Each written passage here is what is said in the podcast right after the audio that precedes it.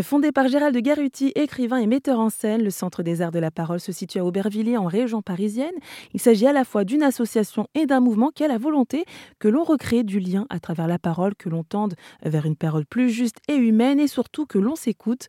Lors de mon entretien avec Gérald de Garuti, je lui ai demandé qu'est-ce que ça veut dire savoir bien parler? Savoir bien parler, pour moi, ça veut dire savoir ce qu'on pense, savoir l'exprimer, savoir échanger savoir écouter. Et on oublie tout le temps cette dimension.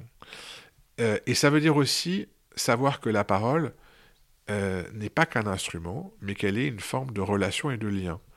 Donc, pour moi, bien parler, ça veut dire parler en bien, et ça veut dire parler effectivement juste. Parler juste, euh, ça veut dire que on va pas dire n'importe quoi, qu'on va, on va maîtriser sa parole, qu'on va pas euh, se mettre à hurler, invectiver. Euh, voilà, ça, veut dire qu'on va être dans un rapport d'attention, de respect.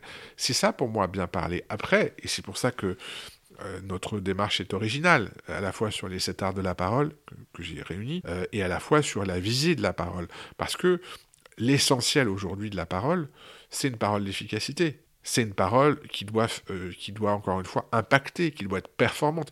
Bien sûr que la parole doit être performante, mais elle doit être aussi pertinente, elle doit être aussi responsable, elle doit être euh, collective. Donc ça doit être une parole, et c'est pour ça d'ailleurs qu'on reçoit beaucoup de messages de, gens qui nous disent, mais euh, je n'arrive pas à emmener des collectifs.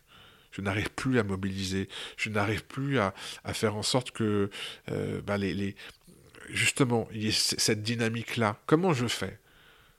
Ça passe par le fait pas seulement de bien parler, mais de parler juste pour que tout le monde se sente mobilisé, concerné. C'était Gérald Garuti, fondateur et directeur du Centre des Arts de la Parole qui se situe à Aubervilliers.